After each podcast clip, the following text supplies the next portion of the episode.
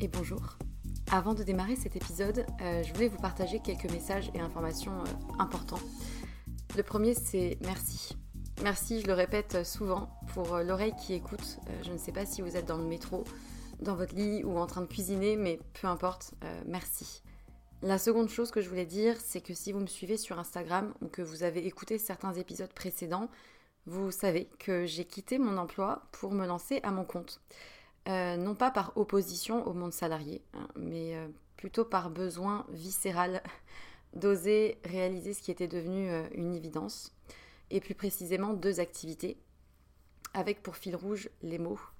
les mots qui racontent des histoires et qui sèment des idées et impacteront au moins une personne, j'espère.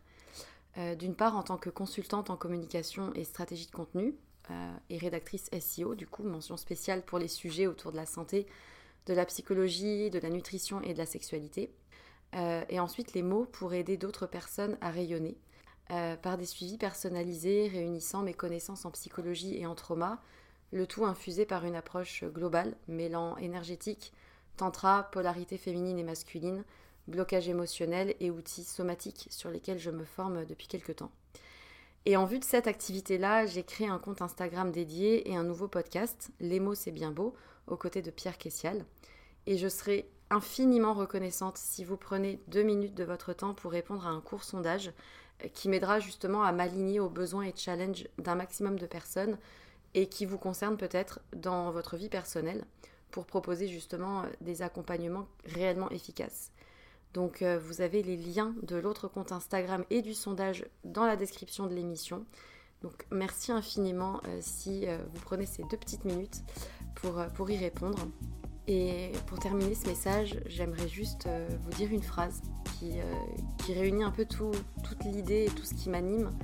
Euh, raconter une histoire, c'est surtout raconter celle de quelqu'un qui a besoin de l'entendre et qui sera galvanisé par l'énergie perçue à travers ces mots-là. Voilà, je crois que c'est un, bon résumé du fil rouge de ce vers quoi je vais et ce qui m'anime. C'est tout pour moi et du coup, bonne écoute.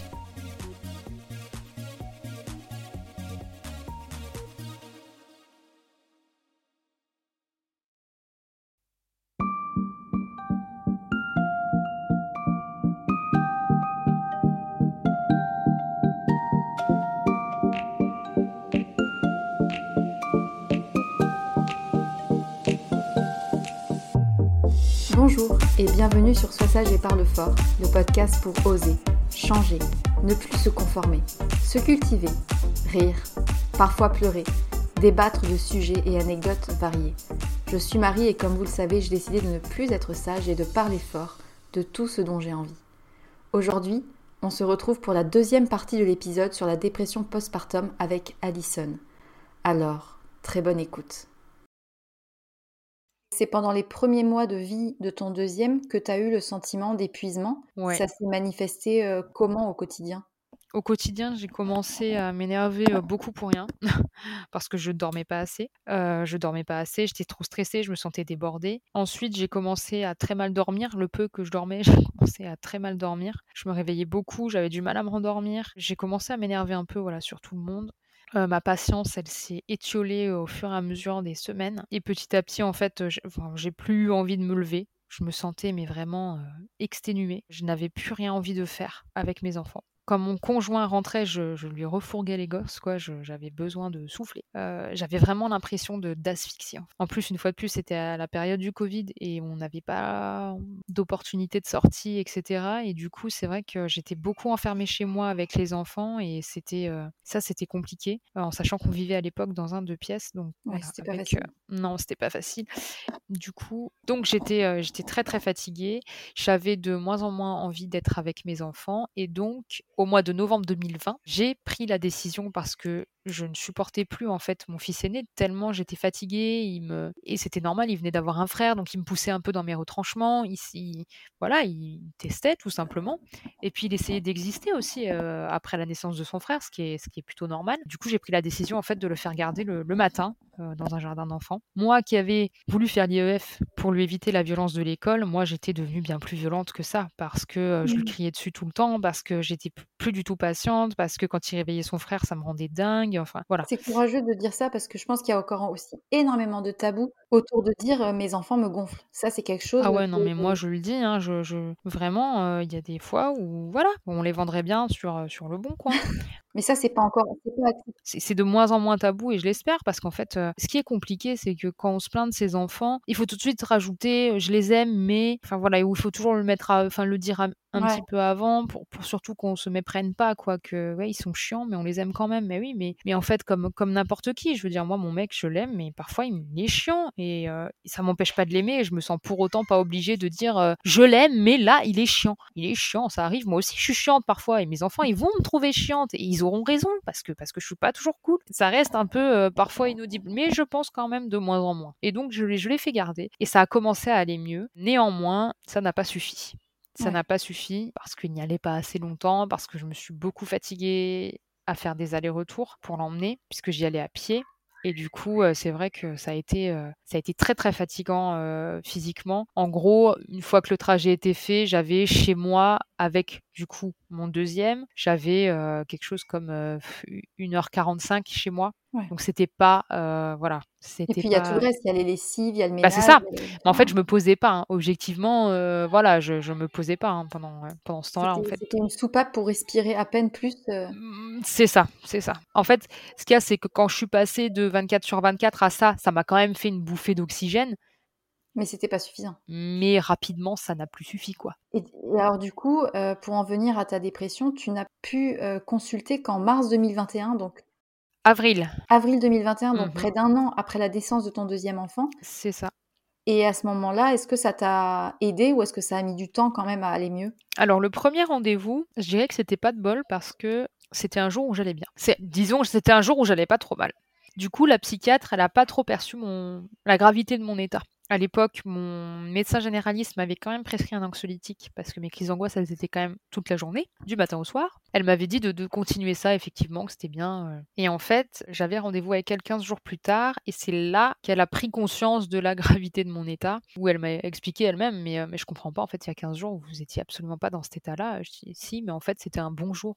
Donc, euh, du coup, elle avait, avait pas perçu. Je lui avais exprimé, moi, mes réticences par rapport aux médicaments parce que moi, j'en ai pris déjà des antidépresseurs j'ai pris déjà des anxiolytiques, etc. Et c'était vrai que c'était quelque chose dont, je préférais me passer, tout en sachant que si c'était nécessaire, bah, c'était nécessaire et c'était pas grave. Donc là, elle m'a expliqué que euh, mon état nécessitait euh, vraiment une béquille euh, médicamenteuse et, que ça serait vraiment, si, si comme je lui exprimais vouloir que ça s'arrête rapidement, il n'y avait pas 36 solutions non plus. Donc voilà, elle m'a prescrit des antidépresseurs et, elle a posé le diagnostic de dépression effectivement à ce moment-là, tout en sachant qu'aujourd'hui c'est maîtrisé par les médicaments. Donc aujourd'hui, je vais bien. Mais je suis encore sous traitement d'ailleurs qui a été augmenté 15 jours plus tard parce que c'était pas suffisant. Et puis en plus de ça, vous avez eu la malchance que ton conjoint a eu le Covid. Enfin, toi aussi peut-être. Au mois de mars, alors que j'étais déjà au fond du trou, hein on a contracté le Covid. Mon conjoint s'est retrouvé hospitalisé pendant 10 jours en unité Covid.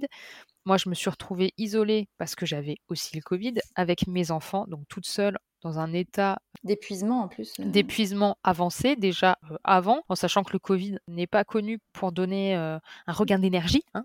Donc j'étais extrêmement fatiguée psychologiquement, physiquement. En plus, bah, je ne dormais plus quasiment parce que je vivais dans la crainte qu'un médecin m'appelle en pleine nuit pour me dire que mon conjoint était en réanimation. Donc voilà, et puis, puis je passais ma journée à pleurer. Ça a été extrêmement, extrêmement difficile. Et d'ailleurs, mes premières séances psy, on a beaucoup parlé de ça parce que ça a été un événement extrêmement traumatisant donc on n'a même pas tout de suite parlé parentalité avec ma, psychiatre. On a d'abord parlé du Covid et de, ben, du traumatisme que ça avait généré chez moi. Bah, de, voilà, de voilà, se retrouver isolé avec deux enfants en bas âge, euh, c'est compliqué et avoir peur de perdre son conjoint aussi. Donc. Concernant la pression sociétale envers les mères, envers les femmes en général, est-ce que tu as subi cette pression-là et est-ce que ça a influencé certains de tes choix que peut-être tu regrettes maintenant? En tout cas, dans mon, dans mon entourage, euh, on minimise beaucoup euh, les difficultés en fait. Euh, en tout cas, on, on, les considère pas, disons. Je dirais qu'on voilà, on considère pas les difficultés des mamans parce que bah voilà, c'est comme ça quand on est une femme. Et puis euh, il faut quand même préserver les papas. Puis en plus le mien il travaille, moi je suis à la maison, donc voilà, il faut prendre soin de lui, il faut le préserver. Sauf qu'en réalité,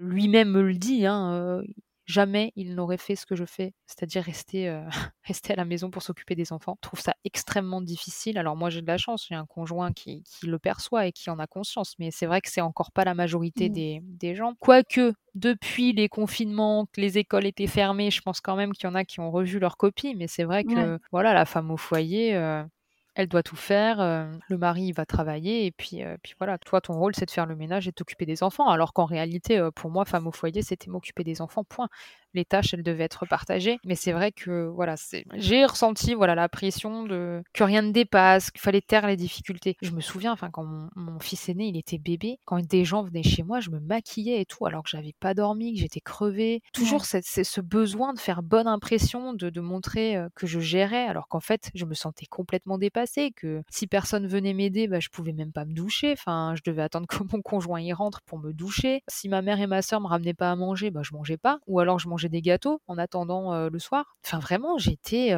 j'étais dépassée et pourtant, j'avais j'avais pas d'énergie, mais je, le peu d'énergie que j'avais. cette impression. J'avais besoin, alors que ça allait très très mal, quoi. C'était. Je, je, pense que ça, c'est très propre aussi.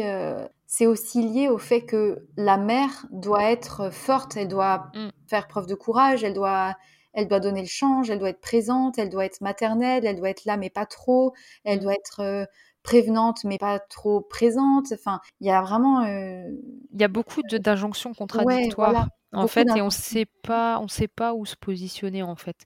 En fait, euh, aujourd'hui, je, je, après ma modeste expérience de, de, maman de deux enfants, j'ai compris que je ferais jamais bien aux yeux de tout le monde. Donc j'ai accepté que je ferais forcément mal des choses, euh, peut-être mieux certaines autres, mais euh, c'est vrai que je voilà, je, je ferai jamais l'unanimité et maintenant je m'en fous. Mais euh, pendant très longtemps, c'est vrai que ça m'a pesé. Honnêtement, la majorité des parents veulent le mieux pour leurs enfants et le mieux forcément, on se dit que bah c'est faire plein d'activités, que c'est faire tout maison, manger bio, voilà, les éveiller à plein de choses. On veut être euh, à fond, en fait. Moi, j'ai voulu être à fond partout, tout le temps. Je sais pas, ça devient. En plus, quand on est mère au foyer, il y a une espèce de pression parce que déjà, si tu t'arrêtes de travailler pour t'occuper de tes enfants, alors il faut, tu vois, on il sera. faut tout réussir. Il faut tout réussir parce que la maman qui va bosser, on sera plus indulgente avec elle. Elle travaille en plus. On comprend qu'elle fasse pas d'activité. On, va comprendre que sa baraque, ça soit un petit peu. Euh, un petit peu le chantier. Voilà. Par contre, quand tu es mère au foyer, tu as une espèce de pression où bah, ta baraque, il faut qu'elle soit nickel, il faut que tu proposes 10 000 activités par jour à ton gamin. Voilà. Et moi, vraiment, s'il y a bien un truc que je déteste, c'est jouer avec les enfants. Je déteste ça. J'ai horreur de ça. Ça m'ennuie profondément. Vraiment, j'ai horreur de ça. Je suis contente de te l'entendre dire parce que je crois qu'on l'a jamais entendu ça, ou on eh l'entend ben pas assez. Ben, écoutez bien, Vraiment, je déteste jouer avec mes enfants. Je m'ennuie profondément. Je n'ai aucune, en plus, aucun talent artistique. Je sais rien faire de mes mains, à part faire des gâteaux. Donc, j'aime bien faire des gâteaux avec mon fils. J'aime bien faire des gâteaux de temps en temps. Hein. Mais sinon, c'est vrai que j'ai vraiment, je, ne m'amuse pas avec les enfants. Je ne m'amuse pas avec eux. Je, et tu as le droit de le dire. Tu as carrément j'ai le droit. le, voilà, et j'ai le droit. Et, et, en plus, euh, je suis pas la seule et je le sais. Donc, euh, voilà, peut-être que j'apprécierai plus tard de jouer aux jeux vidéo avec eux. Mais c'est vrai que, euh, voilà, faire des puzzles. Ça, j'aime bien faire des puzzles avec eux. C'est vrai. Euh, L'influenceuse puzzle que je suis, euh, forcément, euh, essaye de, voilà, de les intéresser. Mais c'est vrai que voilà, je, vais être la maman qui, qui met de la musique, qui danse avec eux, qui, qui raconte des histoires. Ça, ça me dérange pas. Mais c'est vrai que jouer, ça m'embête. Ça m'embête vraiment et j'y prends pas de plaisir. Alors, mais ce qui est bien, c'est que tu l'assumes et que tu te sens pas coupable désormais de ça, quoi pendant très longtemps, je me suis forcée à essayer de trouver des activités, etc. Et puis c'est aussi très frustrant parce que surtout quand t'aimes pas ça, quand t'aimes ah pas ça et que tu te, tu vois, tu te casses la tête, tu te creuses la tête à chercher des activités qu'on pourrait faire, euh, des trucs qui pourraient être intéressants euh, pour eux, et qu'en fait tu mets une demi-heure à préparer le truc, que derrière ton enfant il va y jouer deux minutes et ça le saoule, ou parfois il comprend même pas où tu veux en venir, bah ça fout les boules en fait. C'est dommage parce que finalement, euh, bah, ton enfant il a besoin que tu sois là, à proximité, mais fondamentalement, l'enfant, il n'a pas besoin que tu joues avec lui. Il joue très bien tout seul. L'enfant, il joue très bien tout seul. Après, quand il grandit, etc., moi, je sais que mon fils aîné, maintenant, il a l'âge de jouer un peu à des jeux de société de son âge, etc. Là, oui, on peut jouer ensemble. Là, ça m'embête moins. Mais euh, construire des trucs, euh, faire des bruits d'animaux, c'est pas mon truc. Voilà, c'est pas mon truc. Je fais plein d'autres choses, mais ça, je fais pas. Et, j'assume. voilà. J'ai une question. Parlons des hommes un petit peu. Est-ce que tu as ressenti ou est-ce que tu ressens une forme d'injustice vis-à-vis des hommes et de leur paternité? Complètement. J'ai commencé à ressentir cette injustice quand on a eu notre premier enfant, mais de manière beaucoup, beaucoup, beaucoup, beaucoup plus importante au deuxième. Pour plein de raisons. Je pense que déjà, quand on a un enfant, en tant que femme, on peut réussir à tout gérer, à continuer de tout gérer en s'épuisant, hein, bien sûr. Mais en n'ayant qu'un enfant, avec deux, c'est plus possible. Et là, il faut vraiment que le conjoint il se bouge les fesses parce que sinon, c'est pas possible. Il y a plein de choses qui m'ont énervé en fait. C'est que hum, je me suis rendu compte que plus tu avais d'enfants, déjà, plus tu étais coincée en tant que femme, notamment euh, bah, dans le monde du travail. Parce que moi, pour le coup, comme j'avais pas de boulot quand je suis tombée enceinte, j'avais fait une rupture conventionnelle avec mon employeur euh, de l'époque parce qu'il était particulièrement misogyne et en plus n'aimait pas trop les femmes enceintes. Donc moi qui étais en parcours de PMA, c'était compliqué. Donc j'avais demandé une rupture conventionnelle. Du coup, ben il fallait que je retrouve un boulot. Mais si tu veux retrouver du boulot, il te faut une place en crèche ou chez une nourrice. Euh, sauf que la nourrice pour la payer, ben il faut de l'argent. Tu te retrouves rapidement en difficulté. Moi, par exemple, euh, c'est ce que je disais à mon conjoint euh, il y a quelques mois, c'est euh, moi j'ai envie de retravailler, mais si nos enfants sont malades, c'est moi qui vais devoir y aller. C'est moi qui vais devoir continuer à assurer les, le fait de les déposer le matin, de les chercher le soir, parce que mon conjoint il travaille à une heure d'ici. À l'heure où il part et à l'heure où il rentre, clairement, c'est pas possible. Donc ça, ça va être encore pour ma pomme. Le mercredi, c'est pareil, c'est moi qui dois me demander un 80% éventuellement pour avoir le mercredi. Et en fait, c'est voilà, c'est contrainte sur contrainte, ce qui fait que ben sur le plan financier, on est obligé de favoriser le plus gros salaire, ce qui est logique, mais les plus gros salaires, c'est toujours les hommes qui les ont. si tu veux, j'ai fait un peu une croix sur, sur ma carrière professionnelle parce que je sais que je serai toujours désavantagée en fait. Et sur le plan professionnel, ça a été très dur ça, par contre, de vraiment de me rendre compte à quel point en fait c'était voilà, c'était injuste, à quel point le fait d'être maman aujourd'hui, ça allait me ça allait me me rendre la tâche plus difficile pour retrouver un emploi. Et voilà, c'est vrai que ça, ça, a été, ça a été compliqué et aussi que, que mon conjoint mette si longtemps à se rendre compte que qu'il fallait qu'il se bouge quoi. J'ai dû tellement lui expliquer de différentes manières à quel point nos situations elles étaient inégales en fait et, et qu'il fallait que ça change parce que si pour notre premier enfant j'ai réussi à prendre sur moi c'est vrai que vraiment avec le deuxième j'ai plus réussi parce que parce que j'étais en train de me tuer en fait hein, physiquement psychologiquement à tout porter euh, c'était trop trop difficile quoi. Maintenant qu'il a pris conscience de, de lui aussi de, de, beaucoup de choses il, maintenant il fait plus sa part. Il fait pas 50% de ce que je fais ça c'est sûr mais euh, il fait maintenant tout ce qu'il peut il le fait. Voilà. Ça a été un combat euh, que j'ai dû mener. Oui c'est ça qui est triste, c'est que c'est à nous en plus de mener ce combat alors que... Il y a encore énormément d'injustices euh, hommes-femmes, même si euh, on tend à dire que euh, la parole se libère, etc. C'est sur le papier, il y a encore énormément d'écarts, même en, parlant du salaire, mais aussi en parlant de tout ce qui est des tâches quotidiennes, etc. Il y a beaucoup de choses qui reposent sur les épaules des femmes et pas sur les épaules des hommes et c'est encore très intégré dans la société. Oui, c'est normal, tout le monde va te dire ah mais c'est un homme, c'est normal. C'est toujours euh, c'est toujours cette excuse là en fait, c'est un homme, nous on est mmh. des femmes. Oh, il aime pas donner le bain. Oui, mais bon, c'est un homme. Oui, mais bon, moi j'aime pas non plus donner le bain, mais bon, les enfants ça se lave. Voilà. C'est il y a un moment donné euh, là où eux se posent la question de savoir s'ils ont envie, nous on le fait parce que ça doit être fait. Ouais, je vois ce que tu veux Et c'est ça qui est un petit peu rageant parfois, c'est qu'ils se reposent tellement sur, sur nous, sur. Euh il y, a, il y, a, le côté aussi maintenant où quand tu vois un homme qui fait les choses, il est tout de suite acclamé comme si c'était oh incroyable. Oui, ça c'est pénible aussi.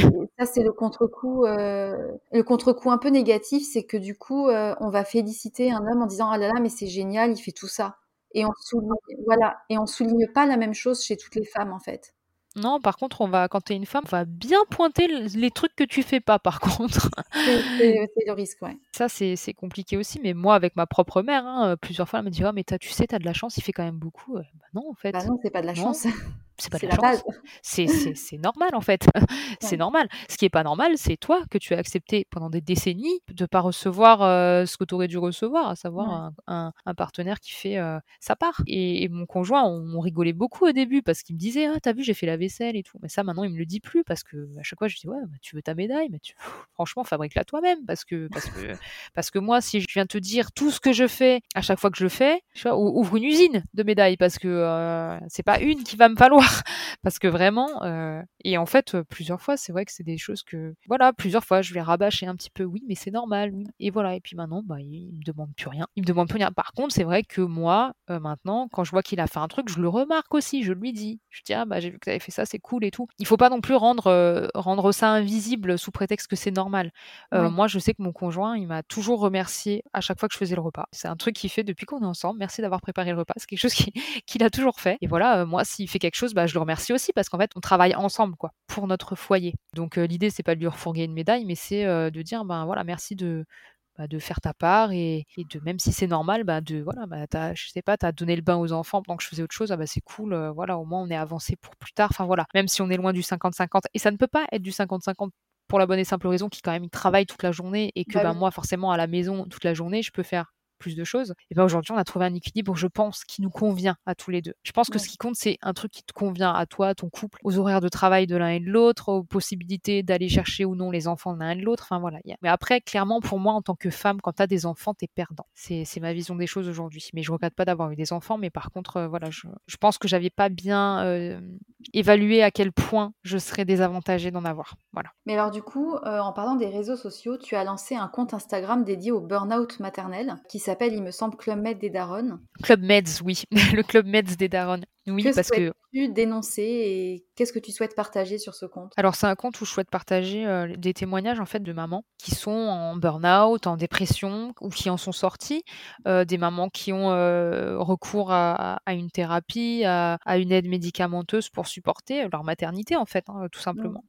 Et l'idée c'est de voilà de témoigner, de dire que c'est pas grave, que ça fait pas de nous des personnes faibles ou de mauvaises mamans et qu'on peut être une très bonne maman en étant en prenant des médicaments ça paraît logique dit comme ça, mais c'est pas la vie de tout le monde. Et l'idée, c'est vraiment de lever les tabous là-dessus, de pas avoir honte. C'est vraiment mon cheval de bataille parce que il y a encore trop de gens qui ont honte de prendre des antidépresseurs. Il y a encore trop de gens qui ont honte de prendre des anxiolytiques ou de consulter un psy, hein, tout simplement, hein, rien que ça. Et ça, je veux vraiment que ça change parce que le fait d'avoir honte, ça peut retarder une prise en charge. Ça peut empêcher une femme d'aller consulter parce qu'elle n'a pas envie d'avoir honte, parce que son entourage dit que, ça va passer, que c'est pas grave, que les psys c'est pour les fous. Et en fait, la souffrance des mères, elle se répercute à, plusieurs niveaux. Et je pense qu'il faut vraiment prendre plus soin des mamans sur le plan de la, de la santé mentale parce que, parce que les enfants, ils sont impactés aussi le couple, enfin c'est un tout. Je pense qu'au travers des témoignages que tu reçois aussi, tu te rends compte que tu es pas seule et que finalement il y a beaucoup de personnes qui sont concernées.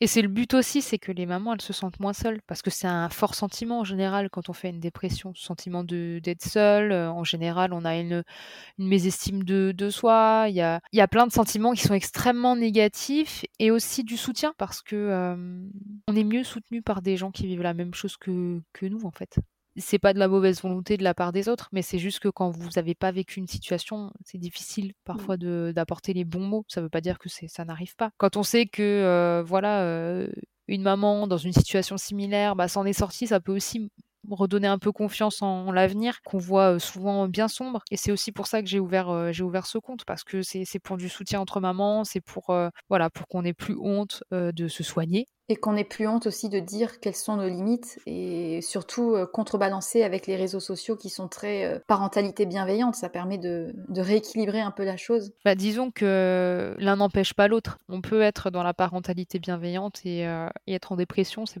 pas incompatible.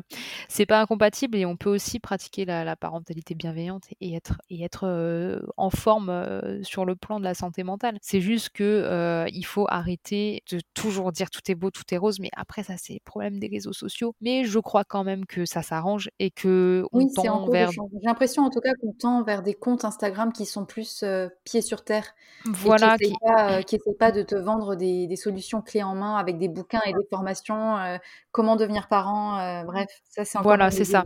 Je pense que je pense vraiment que, que, que c'est en train de s'améliorer et, et que les discours, ils se nuancent. Tout ça, c'est très, très, très, très bien pour, pour mmh. toutes les mamans à venir qui n'auront peut-être pas cette pression sur les épaules, d'être parfaite, de, de, faire tout comme il faut, et en plus d'être heureuse en le faisant, parce qu'on peut aussi euh, faire tout comme il faut et pas être heureuse en le faisant. Et c'est le cas quand on se force à faire bah, notamment euh, des activités, des jeux qu'on n'a pas envie de faire. C'est une forme de violence envers soi. Hein. Oui, bien sûr, parce qu'on s'inflige des trucs, parce que je sais pas, la maman par exemple qui, euh, qui déteste cuisiner, qui va se forcer à faire des petits pots, bah Ok, elle veut le meilleur pour son bébé, mais aujourd'hui, est-ce qu'on peut pas dire que dans le commerce, on trouve quand même euh, aujourd'hui des choses plutôt saines, même si c'est du tout fait? Donc je pense que est-ce que ça vaut le coup de, voilà de se pourrir un week-end à faire des petits pots alors qu'on déteste ça plutôt que de passer du temps de qualité avec son enfant? Moi je pense qu'il vaut mieux aller acheter des petits pots tout faits. Et je pense que voilà c'est comme ça pour tout. Je pense que c'est comme ça pour tout, pour, pour les jeux, pour les emmener à faire des activités. Euh, voilà. Il y a des parents qui s'éclatent à emmener euh, leurs enfants au foot, à la danse, à la gym, au bébé nageur. Il y a des parents que ça emmerde. Et eh ben, c'est pas grave. Les enfants, ils feront autre chose. Euh, ça, ça va pas en faire des enfants malheureux et, et tout ira bien pour eux quand même. Mmh. Les enfants, ils ont besoin d'attention, ils ont besoin qu'on soit là, ils ont besoin de voilà d'être sûr qu'on est là pour eux s'ils ont un souci, s'ils ont besoin de confier quelque chose, de, de sécurité. ils n'ont pas besoin d'un parent qui va être là partout, à tout faire, tout le temps, euh, du mieux. Euh, on est faillibles tous, on a des intérêts euh, différents tous, c'est pas grave et ça n'empêche pas d'être de bons parents et, d'avoir des enfants équilibrés, quoi. C'est quand même important de, de garder en tête que les futurs parents de leur dire vous allez voir, vous allez vous prendre quand même un grand tsunami. Et ça, je pense que c'est important de, prévenir. C'est ça, mais après, j'avais fait un post sur le sujet et, c'est une question vraiment que je continue de me poser et, à laquelle j'ai toujours pas trouvé de réponse. C'est est-ce qu'il faut prévenir les parents? Je sais pas si quand tu es enceinte, en tout cas pour ma part, je suis pas sûre que tu sois capable d'entendre que ça va être super dur, que tu vas pas dormir. Tu vois, ces trucs-là, tu vas les entendre, mais c'est tellement abstrait puis c'est surtout que ça dépend. Et, puis ça, et dépend, ça des dépend des enfants, ça dépend des parents. Moi, par exemple, j'étais une marmotte, donc forcément, euh, la claque que je me suis pris dans la tronche, euh, elle a été violente parce que moi, euh, avant d'avoir des enfants, si je dormais pas 9 heures, je considérais que j'avais fait une petite nuit, quoi. C'est sûr qu'après, tu, tu, dors en coupure, tu te réveilles toutes les 1h30, 2 heures, bon, bah, c'est un peu raide, quoi. Et puis en plus, moi, j'avais un enfant qui dormait pas. Mon deuxième, il faisait des siestes la journée, ce qui n'était pas le cas de mon premier. Enfin voilà, j'avais, j'avais, voilà, une expérience différente. Je sais pas en tant que femme enceinte si j'aurais pu entendre tout ce que moi j'ai dit. Je suis pas sûre. Je sais pas. Je pense que ça dépend et je pense aussi que c'est difficile de pas calquer ton expérience aussi sur les autres. En tout cas, dire globalement que c'est possible que tout soit pas exactement comme tu l'as imaginé, que peut-être ça, sera pas forcément tout rose et tout merveilleux. Voilà. Moi, ce qui m'a choqué, c'est que quand on m'a mis euh, mon fils aîné sur la poitrine quand il est né, euh, j'ai pas ressenti, tu vois, le fameux, euh, je sais pas, déferlement d'amour.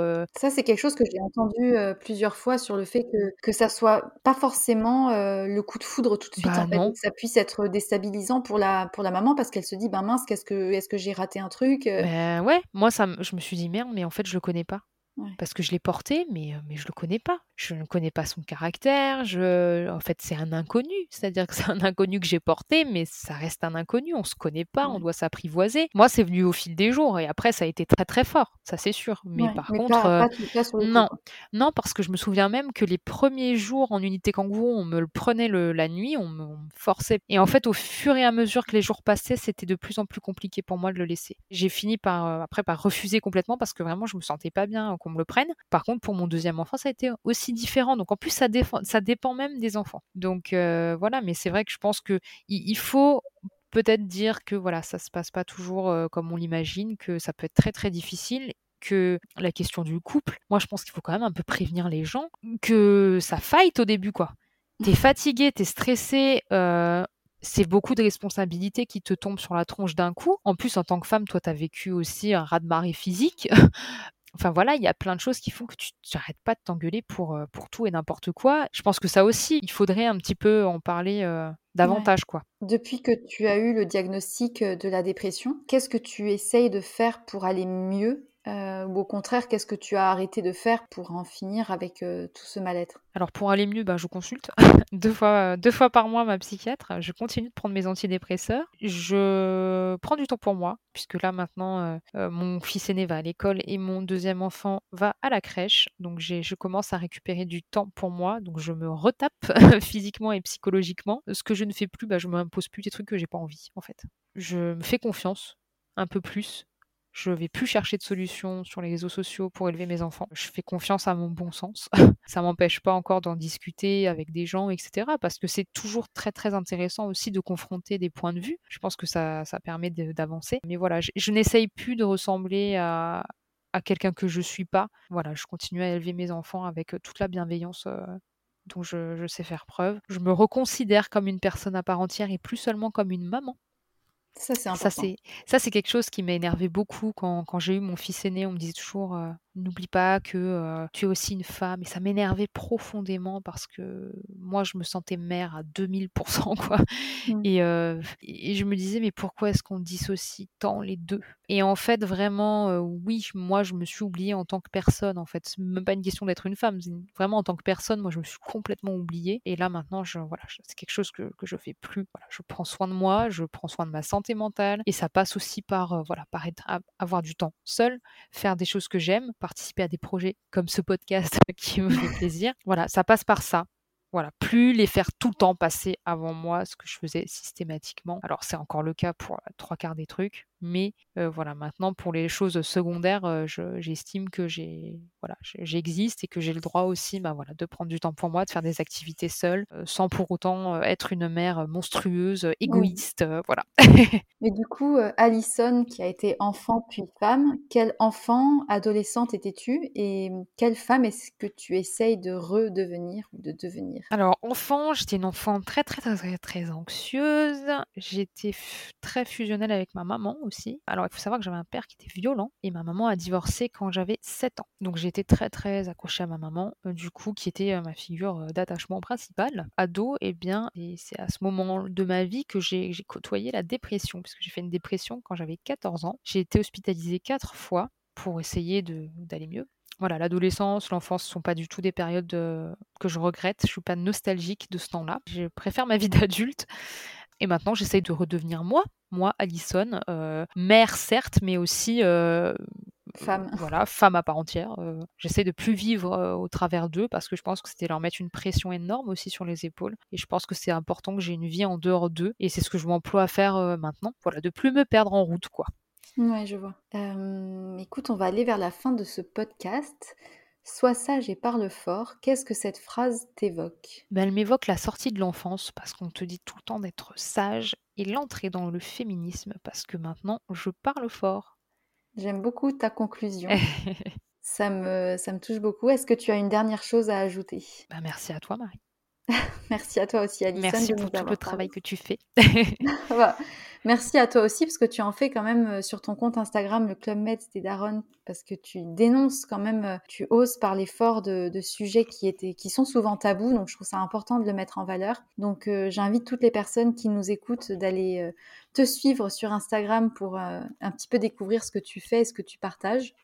Je suis sûre que ça pourra venir en aide. Je l'espère. Bah écoute, je te remercie euh, infiniment d'être venu sur le podcast. Et pour tous ceux qui nous écoutent, j'espère que cet enregistrement vous aura plu, que vous aurez euh, appris des choses, que vous aurez pu écouter un témoignage inspirant. Et sur ces mots, je vous souhaite une très très belle journée et surtout n'oubliez pas, soyez sage, un peu, mais parlez fort, beaucoup.